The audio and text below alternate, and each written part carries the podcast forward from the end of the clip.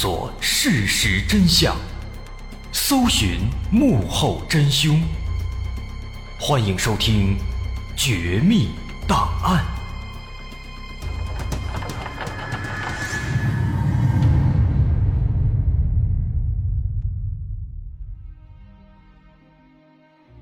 还原事实，探索真相。欢迎继续关注《绝密档案》，我是大碗。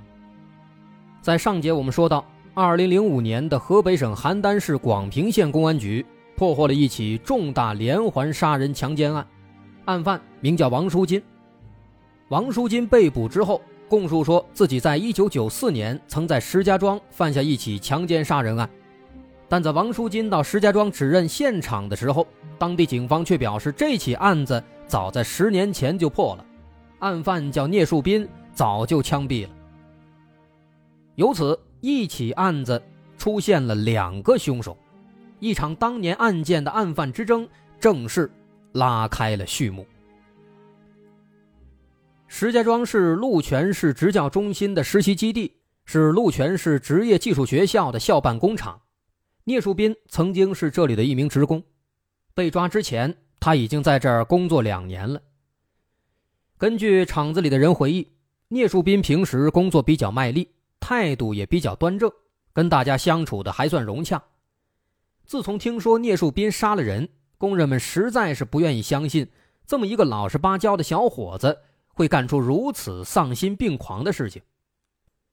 同样这么想的还有聂树斌的父母。聂树斌的母亲张焕芝和父亲聂学生都是石家庄下聂庄村本地人。案发之前，一家人虽然过得并不富裕，但既充实又幸福。面对儿子的犯罪行为，父母实在是无法接受。母亲说：“儿子性格内向，而且说话口吃，所以他很腼腆，平时不爱说话，更不会跟人吵架。要说杀人，那就更不可能了。”聂树斌死后，父亲聂学生受不了这么大的打击，一度想喝农药自杀，后来被送到医院及时抢救，捡回了一条命，但却落下了很多后遗症，患上了偏瘫，丧失了劳动能力。从那以后，这个家只能依靠母亲张焕芝一个人来打理。而除了撑起这个家，张焕芝也在不断的寻求办法为聂树斌申诉。虽然他没有儿子的无罪证据，但毕竟是自己的亲生骨肉，他很了解。他无论如何也不认为自己的儿子会犯下如此恶劣的错误。于是，带着这种坚信，他踏上了申诉之路。可是，作为一个普通的农村妇女，靠她自己那薄弱的法律知识，显然根本没有办法得知真相。她只有不断的去打听、去询问。应该去找哪个部门？应该怎么申诉？但这么多年过去了，一直都没有什么结果，一次都没能成功。直到十年以后，郑成月抓住了王书金，一案两凶的新闻被媒体大肆报道，张焕之终于再次看到了希望。零五年三月十五号，张焕之来到了石家庄的一家律师事务所，找到了律师李树亭。请他来代理聂树斌案件的申诉。这次不得不说，张焕之终于找对了门路，找懂行的律师来解决，显然是最高效、最便捷的。李律师在了解了王书金的案子之后，认为王书金的口供已经可以证明聂树斌的案子是存在疑问的。另外，单纯根据当年媒体上刊登的相关报道，也能发现。对聂树斌的认定及抓捕存在着一定的疑点。首先，当年的报道显示，警方只是根据群众的反应猜测，经常在居民区推着蓝色自行车出现的尾随女同志上厕所的男子是有杀人嫌疑的，然后根据这个情况按图索骥，抓获了也是推着蓝色自行车的聂树斌，并且认定。他就是杀害康某的凶手。如果这篇报道属实，那么当年的侦办人员明显就违反了疑罪从无的规定。疑罪从无，顾名思义，只要不是犯罪事实清楚、证据确实充分，那么就不能认定为有罪。但这个行为显然是违背了这样的原则。从二零零五年四月开始，张焕之夫妇和李树廷律师开始向河北省高院提出申诉，请求重审聂树斌的案子。同时，他们也在关注王淑金的案子。二零零六年三月九号，河北省邯郸市人民检察院以王淑金犯故意杀人罪和强奸罪对其提起公诉。但李律师奇怪地发现，检察机关仅仅指控了王淑金的三起案子，这里面不包括康某的案子。当然，这个情况之前咱们也说了。而且更有意思的是，对于检察机关指控的三起犯罪事实，王淑金全都认了。但当他得知检察机关并没有指控自己主动交代的康某的案子时，王淑金自己也感到非常疑惑。因为他当时之所以会主动交代了警方还没有掌握的康某的案子，主要是为了自首，从而希望通过自首使司法机关对他从轻处罚。结果现在他发现自己最惦记的案子竟然没有被提到，这让王淑金非常不理解。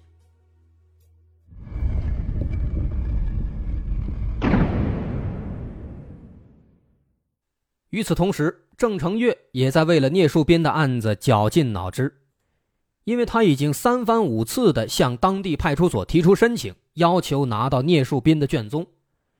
但是很长时间过去了，这份卷宗一直没有送到他的手上。直到后来，这起案件的新闻报道引起了很多人的关注，可能出于舆论压力，这份卷宗才被送到了郑成月的手中。而在这份卷宗当中，郑成月也发现了很多问题。首先，他发现，当年逮捕聂树斌的日期是一九九四年九月二十三号，但是卷宗里对于聂树斌的审讯记录却是在九月二十八号才开始的。这个情况就很奇怪了。我国刑事诉讼法有明确规定，对犯罪嫌疑人实施逮捕之后。必须在二十四小时之内把他送到看守所讯问犯罪嫌疑人，并且通知他的家属。那当时这个情况有没有及时送刊，有没有及时通知，我们不清楚。但是二十三号逮捕，二十八号才讯问，足足晚了五天，这是为什么？这其中发生了什么？很值得去推敲。其次。根据聂树斌的母亲张焕芝的表述，聂树斌从小就有口吃，说话不利索。对于这一类犯罪嫌疑人，刑事诉讼法也有专门的规定。对于这样的人，必须在卷宗里明确注明犯罪嫌疑人有口吃的情况。但是这一份卷宗上并没有相关的标注。郑成月根据卷宗当中记录的讯问时间和笔录字数。粗略估计了一下聂树斌当时的说话速度，结果发现，口吃的聂树斌他的说话的语速竟然比自己还要快，这显然是不合常理的，有理由怀疑这份卷宗、这份笔录后来有过改动。再次，九月二十八号的讯问笔录里面记录了聂树斌说过的这样一番话，大概意思是这样的。说人确实是我杀的，这一次啊，我说的是实话，之前都是我编的，之前那几次啊，都是为了逃避惩罚，我故意编造的，但这次呢，我说的确实是真的，请相信我。哎，这样的一番话，在笔录当中能看到他反反复复的说了很多次。那么根据这番话，我们可以得知，他在做出这番有罪供述之前，肯定还做过无罪辩解，毕竟他说了。他说：“之前那些都是我编的，是为了蒙混过关，为了逃避惩罚。”但是郑成月翻遍了卷宗，却没有找到任何之前他做出的无罪辩解的记录。这说明什么？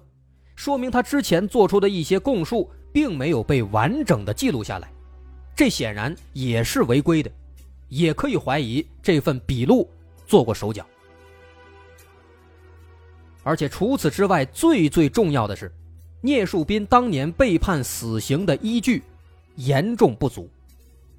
所依靠的仅仅只有卷宗里记录的那些他做出的有罪供述，靠这些就给他定罪了，这也是严厉禁止的行为，只有言辞证据是不能定罪的。因此，面对这些疑点，郑成月此时更加坚定地认为聂树斌一定是冤枉的。但也就是在这个时候，郑成月发现，检察院在起诉王淑金的时候，对康某的案子果然是只字未提。不仅如此，随着时间推移，郑成月发现自己的生活甚至也受到了影响。先是工资卡遭到了冻结，之后是工作都丢了，再之后他的媳妇儿也下岗了，再再之后他的儿子当年公务员考试第一名，愣是没有单位要他。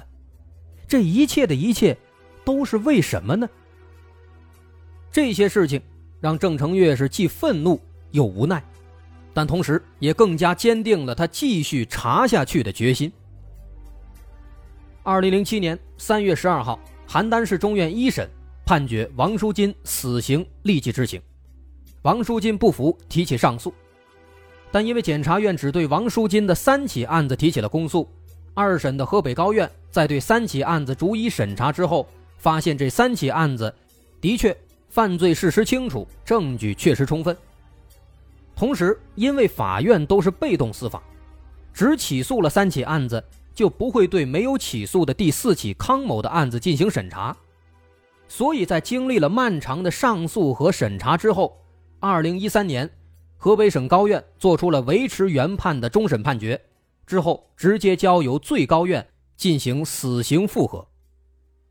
那在这个地方，可能大伙儿会有疑惑，说为什么当时二审的省高院没有对第四起案子进行审查呢？其实原因刚咱们简单介绍了，法院都是不告不理的原则。当时检察院只起诉了前三起没问题的案子，把第四起康某的案子给偷偷的按下去了。所以说。法院他没有看到第四起案子，他也不可能知道有第四起案子，因此只对这三起案子进行了审查，最后发现这三起案子没问题，于是维持原判，王书金仍然是死刑立即执行。那么郑成月当时听到王书金要被执行死刑的时候啊，就开始感觉这事儿不对劲了，这王书金要是死了，那证明聂树斌清白的唯一的线索。这不就没了吗？所以，为了暂时保住王书金这条命，接下来郑成月开始四处奔波。他找到自己学法的朋友和同学，向他们陈述这起案件当中的种种漏洞，恳请他们来帮助自己。而我们要说的是，功夫不负有心人，最终，在郑成月和聂树斌的父母以及李律师的帮助下，这起案子。最终也终于引起了河北省高院的重视。在听取了郑成月以及李律师的意见之后，河北省高院认为这起案件当中的确存在着一些疑点。之前起诉的三起王书金的案子确实没问题，但没有起诉的第四起案子，目前还没搞清凶手到底是谁，确实不能轻举妄动。于是。为了查清康某的案子，同时也为了寻求一个更加公正、更加客观的角度，河北省高院主动向最高人民法院申请异地复查，并且要求复查过程全部公开。那么这个地方这个异地复查，很简单，说白了就是为了避嫌，把这起案子交到其他的地方去审查，看看有没有必要提起再审。那针对这一点，不得不说，当时河北高院的这个做法是历史首次，很具有典型性。